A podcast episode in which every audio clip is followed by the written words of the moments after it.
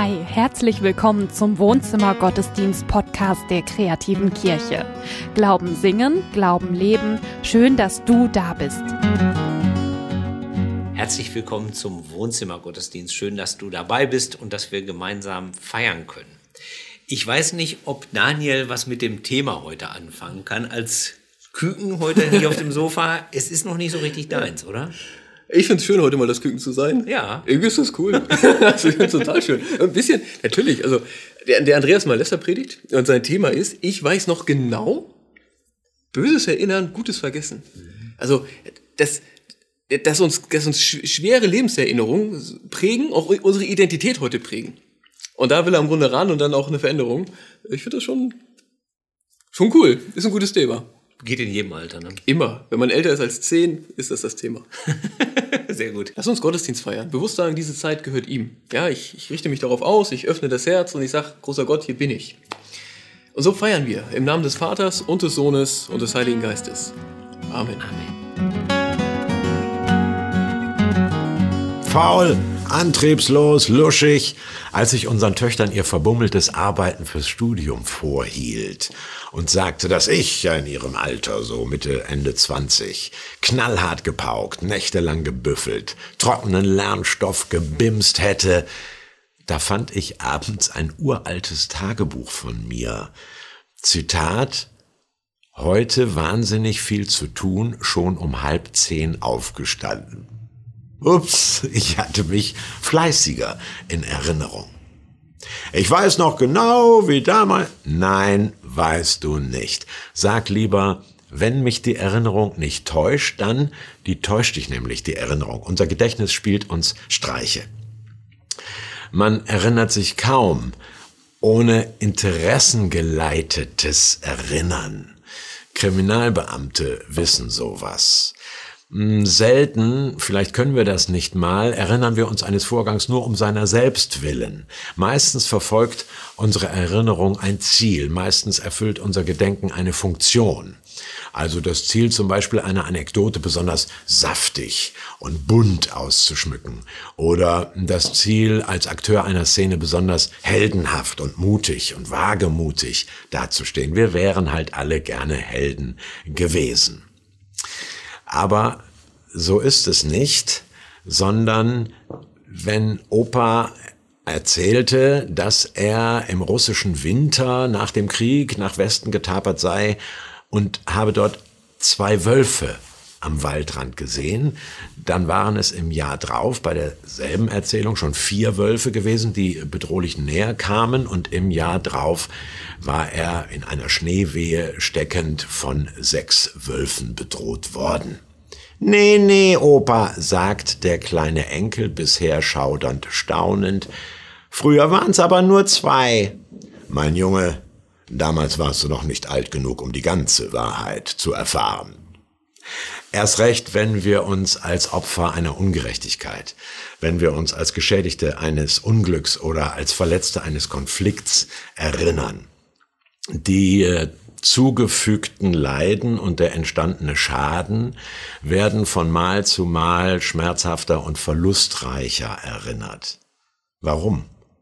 Na, um die Empörung und das Mitleid unserer Zuhörer zu stimulieren, um unseren Anspruch auf Wiedergutmachung oder wenigstens Trost zu begründen. Damit aber wird so eine Anekdote auf Familienfeiern jahrzehntelang wiederholt zu einem Mythos. Sie verkrustet zu einer Art biografischem Urknall, zu einem prägenden Schlüsselerlebnis. Und das ist identitätsstiftend. Ja, wir sind ja als Scheidungskinder groß geworden. Ich musste mich ja als Alleinerziehende durchkämpfen. Ich war ja der gemobbte Azubi in der Firma, der dann auch als erster gefeuert wurde, ungerechterweise. Ja, ich bin äh, Alkoholikerkind. Schlimm genug. Aber ist seither nichts nennenswert Neues mehr passiert? Ist das alles, was man von dir wissen muss? Lobe den Herrn meine Seele und vergiss nicht, was er dir Gutes getan hat. So beginnt ein therapeutisches Selbstgespräch in Psalm 103, Vers 2. Der das schrieb, wir vermuten David, kannte also offenbar den negativen Sortiermechanismus unseres Gedächtnisses und ermahnt sich, das Gute nicht zu vergessen. Vergiss nicht, was Gott dir auch Gutes getan hat. Hm. Ja, nette Ermahnung, aber kann man das denn? Es schieben sich doch immer wieder die negativen Erfahrungen dazwischen, oder? Kann man wirklich vergessen, was an Pleiten, Pech und Pannen, an, an Verletzungen und Kränkungen stattgefunden hat? Nein, sagen die Überlebenden von Katastrophen und die Hinterbliebenen von tödlich Verunglückten. Nein, aber, sagen Therapeuten. Die Erinnerung bleibt, ja, aber sie darf nicht übermächtig werden. Sie darf nicht unser heutiges Leben dominieren. Die Zeit heilt keine Wunden, stimmt schon, sie lässt sie bestenfalls notdürftig vernarben, aber diese Schlüsselerlebnisse und prägenden Unglücke dürfen nicht identitätsstiftend werden, sonst werden wir nachtragend. Und wer nachtragend ist, trägt zu viel, nämlich die Last des heutigen Tages und die aller früheren. Nicht vergessen können ist unerträglich im wahrsten Sinn des Wortes. Ja, du kannst und du darfst vergessen, sagt Psalm 103, Vers 2. Und ermahnen musst du dich, das Gute nicht zu vergessen. Warum kann und darf ich tatsächlich vergessen? Weil Gott barmherzig ist, zu Deutsch Fehler vergessend, Unglück tilgend, Schäden heilend, weil er uns entwickelt und fördert und unseren weiteren Weg begleitet. Vergiss nicht, was er dir Gutes getan hat. Was hilft gegen diesen negativen Sortiermechanismus unseres Gedächtnisses? Naja, ein Tipp habe ich schon gesagt, Tagebuch schreiben und diese Tagebücher jahrzehntelang aufheben. Hilft wirklich manchmal. Oder Dankbarkeitszettel an die Kühlschranktür heften. Oder Psalm 103, Vers 2 mal so betonen. Lobe den Herrn meine Seele und vergiss nicht, was er dir Gutes getan hat. Das meiste, was uns glücklich macht leben dürfen, Liebe erfahren, das Vertrauen eines Kindes, einen Fehler vergeben bekommen, haben wir uns doch nicht erarbeitet, konnten wir nicht herstellen. das gab's nicht zu kaufen. Das war alles geschenkt. Daran festzuhalten, sich das klar zu machen, lohnt. Mhm, mhm, mhm, schön und gut, Herr Malesser, sagst du jetzt vielleicht. Aber gibt es nicht auch das Gegenteil, dass man das verdrängt und dann im Rückspiegel immer nur den rosarot getönten Blick in die Vergangenheit hat, dass man also die Vergangenheit idealisiert. Wie war die Welt doch imposant, als ich ein kleiner Junge war.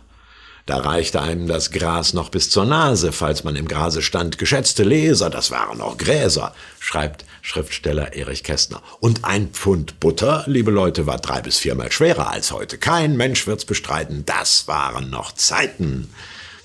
Allen ist klar, nicht das Pfund Butter war schwerer, sondern der kleine Junge war leichter. Das Beste am Guten, was Gott uns in der Vergangenheit getan hat, ist nicht den Selbsttäuschungsmechanismen unseres Gedächtnisses unterworfen. Es ist nämlich ein Versprechen, eine Verheißung heißt es in der Bibel. Dies ist der Bund, den ich mit ihnen schließen will. Und das ihnen kannst du jetzt mal groß geschrieben äh, lesen, dann ist es eine direkte Anrede. Dies ist der Bund, den ich mit ihnen schließen will, spricht der Herr, steht in Hebräerbrief Kapitel 10, Vers 16. Ich will meine Gesetze in ihr Herz legen und in ihren Sinn schreiben. Ins Herz legen, in den Sinn schreiben. Kopf und Herz, äh, Verstand und Gefühl, Kalkulation und Intuition, das ist schon der ganze Mensch. Schreiben hieß damals gravieren. Es wurde in Tontafeln eingeritzt. Ein buchstäblich gravierendes, ein tief schürfendes Treueversprechen Gottes, seiner Liebe und Gerechtigkeit ist zeitlos gültig. Warum? Weil Jesus es für uns rechtskräftig gemacht hat, könnte man sagen, und es eben nicht nur als Zusage für das Volk Israel im Alten Testament, sondern für alle Völker, für alle Menschen geweitet, globalisiert hat. Dies ist der Bund, den ich schließen will, meine Gesetze in ihr Herz zu legen und in ihren Sinn zu schreiben. Lobe den Herrn meine Seele und vergiss nicht, was er dir Gutes getan hat. Amen. Mir ist noch ein Symbol eingefallen mhm. für die Predigt vom Andreas. Und Aha. zwar haben wir zur Hochzeit, glaube ich, eine schöne Tagebox geschenkt bekommen. Oh, das, ist das die, heißt, ja? das ist also für jeden Tag ja. im Jahr gibt es da einen Zettel drin. Und vorne auf jeder Karte stehen eben historische Ereignisse, ja. die an dem Tag passiert sind. Und hinten kann man persönliche Erlebnisse aufschreiben. Voll gut. Ich habe mal jetzt als Beispiel ja. meinen Geburtstag, ja. nämlich das ist der 20. April, da ist 1964 im italienischen Alba das erste Glas Nutella vom Band gelaufen. Und das ist doch wirklich eine große Das ist total schön. Oder? Ja, ist eine gute Nachricht für die Welt. Klar. Ja, finde ich auch. Also Dass du geboren wurdest, ist auch eine gute Nachricht. Das kannst du auf die Rückseite schreiben. Ja, das könnte ich auf die Rückseite schreiben, wenn, wir, wenn wir was draufschreiben würden. Wir machen es eigentlich gar nicht, weil wir nicht so Leute sind. Aber die bloße Existenz der Kiste, mhm. Die ist schon eine, äh, ein positives, ein positives. Die erinnert dich schon daran. Ne? Ja.